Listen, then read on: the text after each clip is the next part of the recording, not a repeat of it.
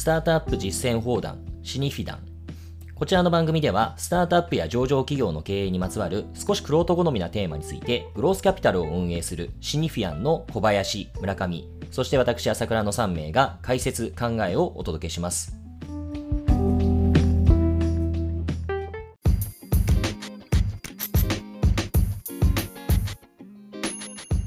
はい、こんにちは。シニフィアンの朝倉です。シニフィアンの小林です。こんにちは。シニフィアの村上です。はい、えー、今回はですね、えー、以前、グロースキャピタルの視点として、まあ、グロースキャピタルを運営している、まあ、私たち、シーフィアンが、まあ、スタートアップを見る際、どういった点に着目をしているかといった話を以前したことがありますけども、えー、今回は、あじゃあ、具体的に我々、えー、グロースキャピタル、ザ・ファンドを運営しているシニフィアンが、あ会社に対してどういったことをやっているのか、まあ、我々あの会社に対して、え、何か関与することを経営エンゲージメントというふうな呼び方をしていますけど、じゃあその経営エンゲージメントって具体的にどういうことなのよっていったことをですね、え、何回かに分けてお話ししたいと思います。で、そのお話をするにあたって、まず冒頭に、グロースキャピタルってそもそも何なのっていう、ちょっと構造の話を、えー、今一度、え、おさらいをしたいと思います。で、一般的にですね、えー、未上場のスタートアップに投資をするプレイヤーっていうのは、まあ、全部まとめて、えー、ベンチャーキャピタル VC っていうふうに言われていますよね。まあ、通常、スタートアップに投資をする人たちっていうのは、未上場スタートアップに投資をする人たちは VC だというのが、まあ、一般的な理解だと思います。じゃあもう少しこれ突っ込んで VC ってどういうビジネスモデルなのかというと、基本的には、まあ、ハイリスク、ハイリターンの、えー、金融商品ファンドであると。で、えー、どういうことかというと、まあ、会社ができてまだ間もない、まあ、シード期、ないしはアーリー期のスタートアップに、えー、まずもって、えー、たくさんお金をまく。まあまあ数十社ぐらいの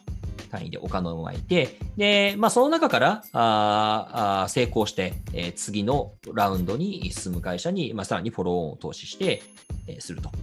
いう、まあそういったあ投資の仕方というのが王道でして、で、結果として、えー、1社、その中から飛び抜ける会社が出てこればいい。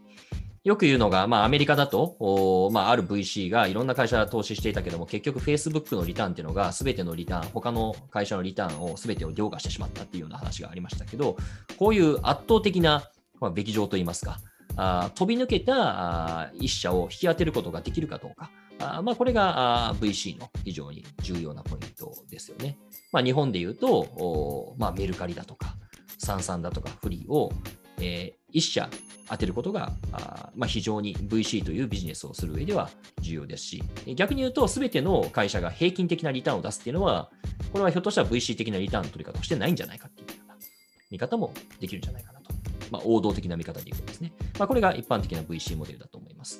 で一方で、グロースキャピタルというのは何かというと、レイトステージのスタートアップに投資をする。まあ、上場が一定程度見えていて、まあ、プロダクト事業もある程度完成しているスタートアップに投資をして、えー、でさらに、まあ、我々の場合はあ、上場後もその成長を支えるといったような、まあ、そういった方針を掲げています。で、えー、結果としてですね、えー、VC が仮にハイリスク、ハイリターンだとすると、グロースキャピタルっていうのは、まあ、金融商品としての性質上は、よりミドルリスク、ミドルリターンである。ある程度形が見えている会社にまご出資をするという点で、えー、そこはもうどうなるか分かんない。もう悪い言い方すると、どこの馬の骨かもわからないようなあ状態に投資しているのとはまだ訳が違うということですね。で、えー、まあ、そういったところにま出資をして、えー、なおかつ、まあ、経営面のま、サポートもしていくということなんですけども、結果として、え、投資をする会社というのはですね、VC ほど多くはないわけですよね。そもそも、まあ、シード機のスタートアップのように、投資対象が数百社あるというような状況ではなくて、一定程度形が見えてきている会社っていうのは、それなりにも数が絞れていますから、まあ、その中で投資をする会社っていうのは、基本的には限定的になると。でですので、まあ、数十社にわーっと巻くというよりは、あまあ、シニフィアンの運営するザ・ファンド、まあ、200億円のグロスキャピタルですけども、こちらの場合ですと、200億円のお金というのを、基本的にはまあ5社から7社程度。ですので、まあ、1社平均すると、まあ、大体30億とか40億の単位で、えー、投資をご出資していく。まあ、その上で、一社一社により手厚くコミットしていく、まあ、経営エンゲージメントしていくというのが基本的な姿勢ということになります。まあ、そういった意味で、あのこれ、どっちがいい悪いとかいう話ではなくて、あくまで住み分けといいますか、生態系の中での役割の違いという話ではあるんですけれども、VC とグロースキャピタルというのは若干位置づけ、えーあるいはその個々の会社に対する向き合い方っていうのは、えー異なってくるのかなというふうに思います。まあ、こうした前提を踏まえて、えーでは我々、えーシニフィアンの場合ですと、じゃあグロースキャピタル運営するにあたってどんな経営エンゲージメントをしていくのかといったことを、えーここからお話していきたいと思います。そうですね。あの、朝倉さんが冒頭言ってくれたように、我々、まあ、1社あたりに使える時間が、まあ、非常に多いプレイスタイルをしているので、あの、いろんな意味で、まあ、代表的には創業社長ですね。との情報格差っていうのが少なくなるような動き方をしてます。なので、まあ、そういった詳細はちょっとまた次回以降も個別に触れていきたいなと思うんですけども、まあ、そうすることによって、やっぱり我々が一番もしかしたら付加価値を出してるかもしれない分っていうのは、まさにその課題の設定っていうところをしっかりと、あの我々自身があ問いを立てることができるのかと、このあたりが非常に価値が大きいんじゃないかなと思って、具体的には、やはりあの経営者、ある程度育ってきてるわけなので、オペレーションも回ってますし、経営戦略、事業戦略も一定固まってファイナンスをしてきてるわけなので、一定まあこれまでの延長線上でいろんなものが回っている、いい意味で回ってるんですよね。なので、それをさらに磨き込んでいこうという、まあ、モメンタムが強くなると思ってます。我々が投資するようなフェーズですと。ただ一方で、本当は実は他の選択肢とか、もしかしたらこのまま行くと危ないんじゃないかという問いが、点が出てくるところが、やもすると、まあ、見落とす。もしかすると気づいていたんだけども、十分に注意を払えないということが起きている場合があり得ると思うんですね。で、その場合に、あの外部であり、まあ、社長、CEO と情報格差が少ない我々の存在が、ある種、こういうふうなことって見落としてない。本当はこういう選択肢があるんじゃないのという、ある種、通常であれば経営の課題、アジェンダ、取締役会の議論に載ってなかったこと自体を、我々自身があえて、えーテーブルに載せていくと、こういったところの価値っていうのは非常に大きいんじゃないかなというふうには思ってます。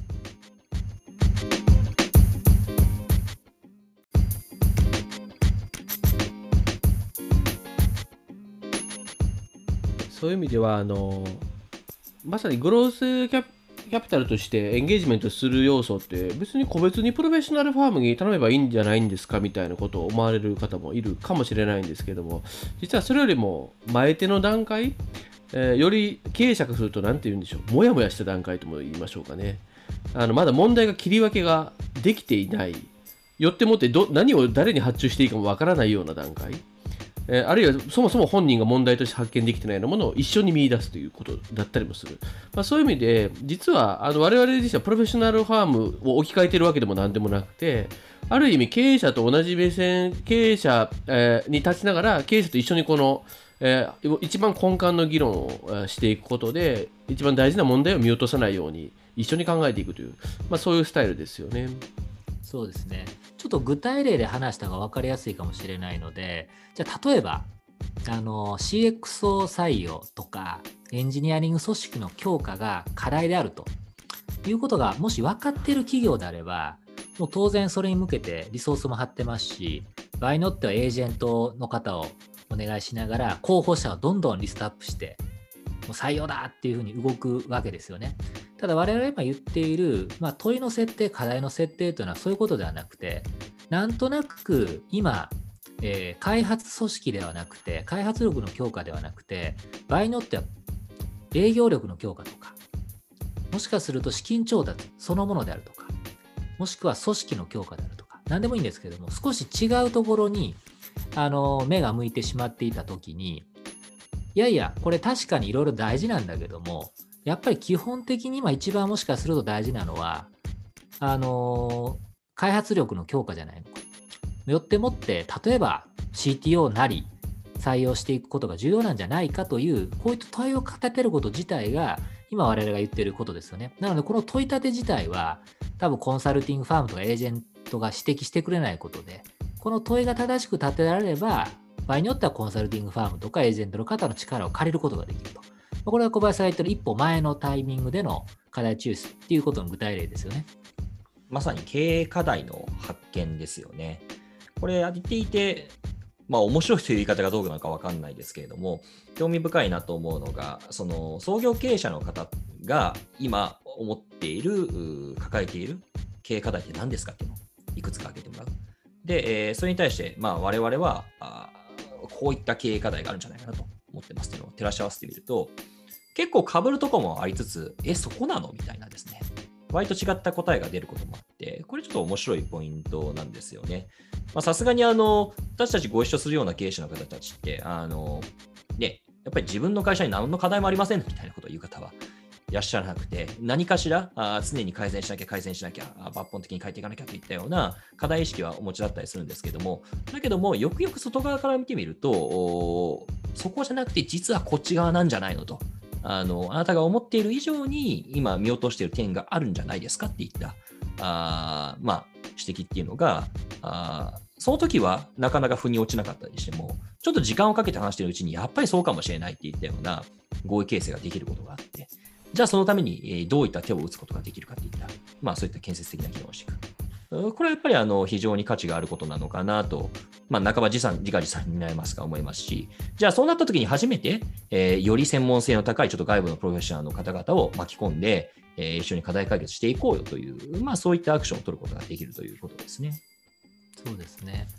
他の例でいくと多分パッと2つ簡単な例が思いつくのが、例えば会社は今資金をまあ、十分手元にあるので、資金調達や資本政策を今考えるタイミングじゃないというふうに思っている場合、でも実は今後の転換を考えたときには、今このタイミングでもう一回資金を取っておいた方がいい、もしくは資本政策をいじった方がいいっていうケースってあり得ると思うんですよね。ただこういったこと自体の問いを立てないと、自然とキャッシュがショートするまでアクションが取られないと。そもそも資本政策どうするかという議論自体が経営のアジェンダに上がらないということが例えば起きたりとか。あとは、あの、プロダクトを強化しようとか、PL をもっと強化、上げていこうというときに、どうしても芸業とか、あの事業戦略の話に目が行くんだけども、実は抜本的に今組織力が低下していて、これだとエクセキューションしきれないと。むしろ先に手を入れるべきは組織力の強化なんじゃないのと。そういった問いですよね。こういった問いって、なかなか個別最適の中では出てこない話ですよね。これまさに我々がじゃあなぜ経営者と違った観点からそういうような問題提起をできるのかっていうところなんですけどもこれってなぜなんでしょうね。あの、まあ、一つ私が感じてるところで思うのはもちろん経営者とはしっかり話しますと。で経営者トトップ創業者とも話すしその周りの経営者とも話しますと。でそれだけでなく実際に、まあ、各分科会的にこのそれぞれのファンクションの方々と話したりでしかもそれはいわゆる厄介的なものも当然ですしあるいはそれ以外でより、まあ、執行的なレベルの話だったり、あ、あんまり過度にオペレーションに入るということは我々は本意としてないですけども一方で必要とあればそういうレイヤーの話もあのダイブして情報を取ったりと、まあ、そういうことによって多角的に情報をまあ、吟味した上でこういう問題をあの広く捉えることができる、まあ、そういうところに、まあ、一つ特徴があるのかなというふうに思いましたね。そうですね。私よく、まあ、言ってるのは我々の存在って非常に相反するんですけども究極のアウトサイダーインサイダーなんだと思うんですよね。もうアウトサイダーとインサイダーって逆の言葉なんではっきり矛盾するんですけども外部の非常にいろんな資本市場であるとか他の会社っていうところとか他の経営視点っていう外部の目線を持つ要は非執行ですよね非執行でありながらも一方で非執行のデメリットっていうのは執行のことがよく分かってないというデメリットが起きるわけですよねただ私どもはさっき小林さんが言ったように実は極めて細かい経営レベルオペレーションに入らない範囲での極めて細かい経営課題について入り込む時間が取れているので、結果的に何が起きるかというと、あの執行であり経営を代表する社長との、まあ、ある種情報格差が、まあ、ゼロとは言いませんけれども、極めて少ない状態が作り出していると。まあ、要は何が言いたいかと、インサイダーになっているということですよね。なので、内部情報についての情報格差がない状況で、まあ、外部の視点でものが言えるっていうのが、多分我々が優秀だからとそういうことじゃなくて、構造上こういうアプローチを取っていることによる付加価値なのかなというふうには思ってます。その点で言うと、あの、私たちがファンドを介してお付き合いのある経営者に限らず、やっぱりレートステージにいらっしゃるようなスタートアップの経営者の方々って、ものすごい才覚がお持ちだし、また同時にあの、ものすごい未来を描いて、ビジョンを実現するためにこういったことが必要だっていうような、まあ、そういった戦略的、逆算的な思考をする方々が多いんじゃないかなというふうに思うんですけれども、とはいえ、そうした方々でも、何かしらその現状に対するバイアスだとか、既存の出来事に対するバイアスに引っかかっているところってあって、で、いや、なんでしょうね、ありもので物事を考えてしまう。今の自分たちの状況だと、こんな資金っていうのは調達できないんじゃないかなとか、あるいは今の自分たちの会社だと、えー、こんなすごい人は来てくれないんじゃないか。それはある種、今まで散々ご苦労もあって、えー、ある種自分たちを厳しく見てるっていう点もあるのかもしれないですけど、いやいやと、ちょっと違う角度に目を当てて、光を当ててみると、皆さんの会社ってものすごく魅力的に映るところはあるんだから、そこは自信を持って、えー、訴えかけてもいいんじゃないのと思うところって逆に多々あって、まあそういった点っていうのは、あ逆に、あの、ある程度内部に対する理解を持ちつつも、えー、あんまりその既存というか、目の前のリソース状況だとか物事に引っ張られすぎない人のアイデアっていうのが生きやすい場面なんじゃないかなという気はしますね。